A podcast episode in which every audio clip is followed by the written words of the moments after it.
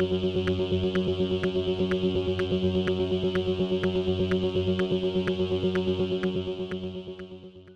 y caballeros, bienvenidos a 10 a 15, un podcast donde se habla de películas y series en un lapso de 10 a 15 minutos. Yo soy Ángel y en este episodio doble tanda voy a estar hablando de las últimas dos películas que me faltan por hablar que están nominadas a la categoría de mejor película en la edición número 95 de los Oscars. O sea, Woman Talking y The Fablemans. Woman Talking y The Fablemans están disponibles para rentarse en plataformas video on demand, así que set back, relax, que 10 a 15 acaba de comenzar. Why does love, the absence of love, the end of love, the need for love, result in so much violence? Woman Talking es una película dirigida y escrita por Sarah Polly que está basada en la novela homónima escrita por Miriam Toews. El elenco lo compone Rooney Mara, Claire Foy, Jesse Buckley, Frances McDormand, Judith Ivey, Emily Mitchell, Kate Hallett, Liv McNeil, Shayla McCarthy, Michelle McLeod, Kyra Guloyan, Shyla Brown, Vivian Endicott, Ben Wershaw y August Winter. Y trata sobre las mujeres de una comunidad religiosa aislada de la sociedad que luchan con la brutal realidad que viven y su fe. Disclaimer, esta película tiene temas de violación, pedofilia, violencia doméstica y coerción, por lo cual sugiero discreción. Women Talking está dominada por dos categorías, Best Picture y Mejor Guión Adaptado, y estrenó en el Festival de Telluride. Ha tenido una buena recepción crítica y ha recibido mucho elogio, especialmente por su guion y su elenco. Y al ver esta película, sí, esta película tiene un guion que tiene momentos bastante poderosos y estremecedores. Esos momentos están bien acentuados por las actuaciones que da el elenco. La gran fortaleza de esta película está en cómo habla sobre el abuso de poder, el machismo, el perdón, la, responsabilidad del hombre ante lo que comete hacia una mujer, la venganza y todos estos temas están presentes en la película y la conversación que se da y que se genera, pues presenta una gama bastante amplia de opiniones y perspectivas y lo que fácilmente podría tener una respuesta, pues no es así. Y me encanta que al principio tenga, trae un diálogo que hace que, su, que hace que la audiencia sea parte y que activamente cuestione lo que sucede. Porque a pesar de que, de que estas mujeres han pasado por estos eventos horribles y asqueantes perpetrados por hombres, hay muchos factores a considerar que hacen que una respuesta o acción sencilla no sea la respuesta a la que directamente se dirigen a ella. Y al ver eso en pantalla es bien poderoso y nuevamente es estremecedor. Y para algunos esto, esta película puede ser una pieza bastante edificante. Y en verdad respeto mucho el guion por eso. Al igual que manifiesta y presenta el abuso de manera implícita. Y la manera en cómo presenta y trata el tema, que es con respeto y seriedad, lo respeto mucho porque no se va por una tangente de ser explícito y que posiblemente pudo haber causado un issue de que su propósito original pues se distorsione y se convierte en algo de entretenimiento cuando estos horribles actos pues no lo son. El elenco actúa en mayúsculas y hay momentos que, dejan salir una congruencia emocional. Sin embargo, yo creo que como una pieza cinematográfica tiene sus issues y mi gran problema está en que a pesar de que presenta esta conversación con diferentes opiniones y que presenta muchas capas de complejidad, su resolución termina siendo muy simplista y en puntos hasta ignora unos problemas que genera unas acciones en específico de un personaje el único personaje masculino que hay en esta película, que pues lo interpreta Ben Whishaw. Porque la película se tira la línea de nosotros los hombres, que sí es una línea que es un tanto problemática, pero que el guion quiera hacer, quiera pintar a este personaje como un santo, a pesar de una decisión que toma con el personaje de Rooney Mara, pues no sé, en mi perspectiva trae un issue que debe de ser pues este, abordado que sucede en la vida real y que de manera extraña la película no abarca del todo. Al igual que tengo un issue con que a pesar de que los temas que abarca son universales, me sorprende que el elenco sea blanco. Creo que esta película necesitaba una diversidad racial porque nuevamente los temas que habla son universales y el abuso no excluye a nadie. Y fue algo que le dije a mi fianza y porque, porque me estuvo bien raro de que no hay más nadie de otras comunidades. Y aunque ella me respondió que en la, que en la mayoría de los cultos religiosos se da racismo, sí puede ser que en este que en esta comunidad pues es una es una comunidad religiosa racista, pero el hecho está en que el filme llega a ser bastante progresivo en temas de de género con respecto a la comunidad transgénero. Y eso está súper excelente. Pero el problema está que el nivel de conocimiento de la comunidad religiosa no me hace sentido de que esta comunidad ultraconservadora acepte a esta persona transgénero. Entonces, si hay un nivel de progresividad en ese aspecto, pues porque entonces no hay mujeres de otras razas.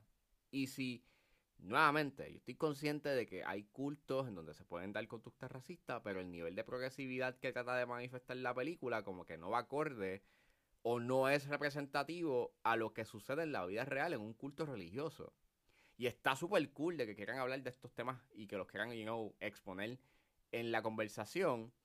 Pero a nivel narrativo, ese aspecto no me hace sentido con la comunidad ultraconservadora y que sean tan receptivos de buena manera ha dicho. Nuevamente, son temas complejos que la película decide no tratar del todo y mirarlo desde una perspectiva bastante sencilla que no que resulta un tanto contradictorio a toda la gama de complejidad que estaba presentando al principio. Fuera de la narrativa, mi gran está en su fotografía, es una fotografía bien desaturada, que en realidad no se ve bien y que si hubiese utilizado una paleta de colores más natural hubiese sido mejor.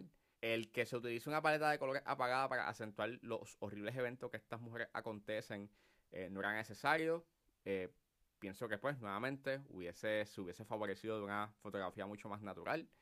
Y la edición tiende a reiterar cosas que se ven en escenas anteriores que te lo dejan bastante establecido y en verdad no entiendo esa reiteración y repetición de escenas no se siente como si fuese que estuviésemos en el headspace de los personajes, sino que se siente como si la película no estuviese confiando en que la audiencia esté entendiendo. Y en verdad, pues, tengo mis sentimientos encontrados con Women Talking. Es una película que la respeto por los temas y la conversación que trae a la mesa, pero siento que su guion necesitaba abordar unos issues que, que, que presenta, pero que ignora. A pesar de eso, sí pienso que es una película que, a pesar de sus fallos, ¿verdad? Tengo unos momentos que son bien poderosos y que pues para algunas personas puede ser hasta edificante.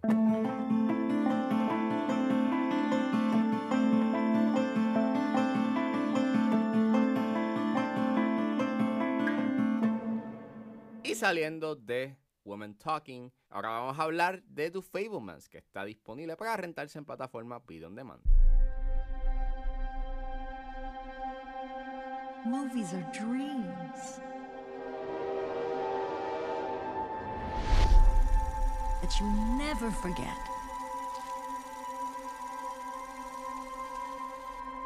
Sammy.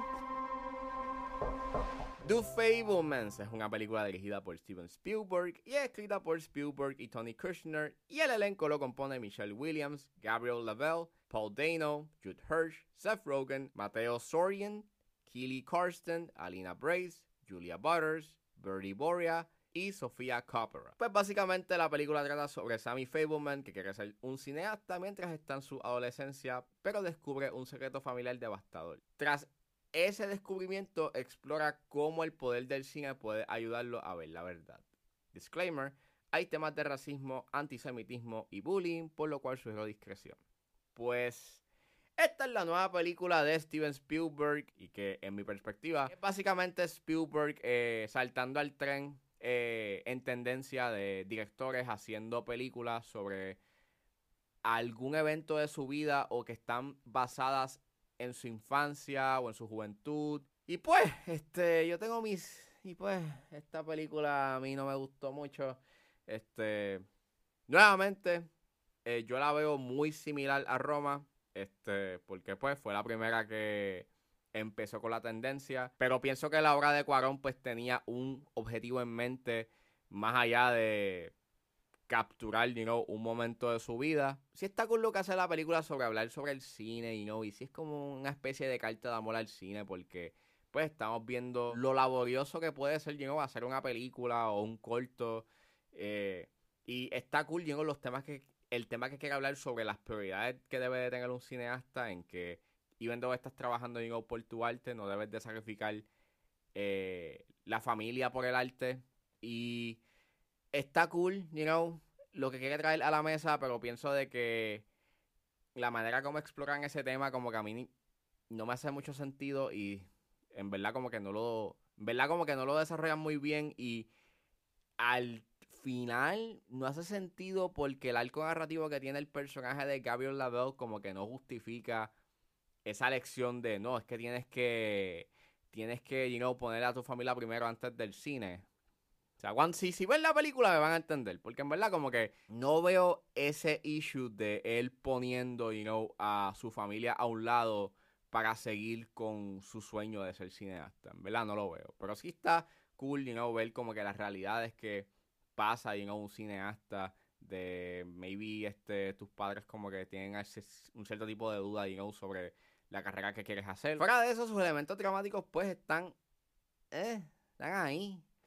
Tiene sus momentos actorales que están cool, pero en verdad la manera en cómo habla sobre la, sobre la universalidad del dolor, pues me hace pensar más en lo que hizo Roma con ese tema y cómo lo trabajó mejor la película de Cuarón. Es una película que mientras la veía, pienso que el estilo, pues, este, ya reconocido de Spielberg y la colaboración de Janusz Kaminski y John Williams como que le restan a la genuidad que pudo haber tenido esta película. Porque si se supone que esta es una película, digamos, semi-autobiográfica de la vida de Spielberg, en realidad no lo sentí muy medido, lo sentí muy artificial. Hay unos momentos en la película que es una obra bastante artificial por la manera en cómo se mueve la cámara y los cues musicales que se dan a través de la, de la película. Y y no sé, pienso que esta película, pues, eh, Spielberg tuvo que haber este, cambiado su, su, manera de, su manera de dirigir y tenía que haber hecho algo un poco más sencillo y mucho más íntimo.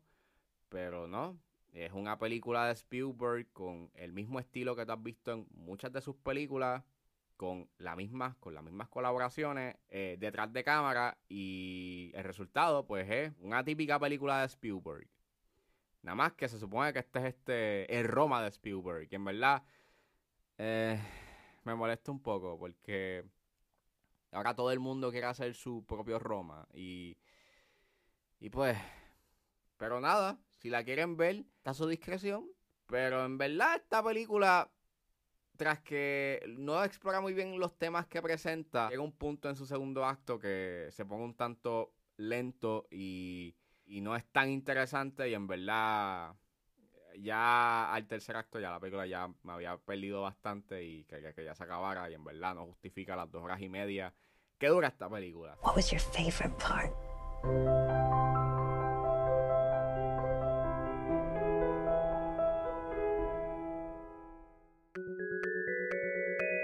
Bueno, eso fue todo en este episodio de 10 a 15. Espero que les haya gustado. Suscríbanse a mis redes sociales. Estoy en Facebook, Twitter e Instagram con Harris.pr. Recuerden suscribirse a mi Patreon con un solo dólar. Pueden suscribirse a la plataforma y escuchar antes de su estreno los episodios de 10 a 15 y a 4x3. Se pueden buscar en la plataforma como Ángel Serrano o simplemente escriban patreon.com slash 10 a 15. Me pueden buscar en su proveedor de podcast favorito como 10 a 15 con Ángel Serrano. Recuerden suscribirse. Gracias por escucharme y nos vemos en la próxima.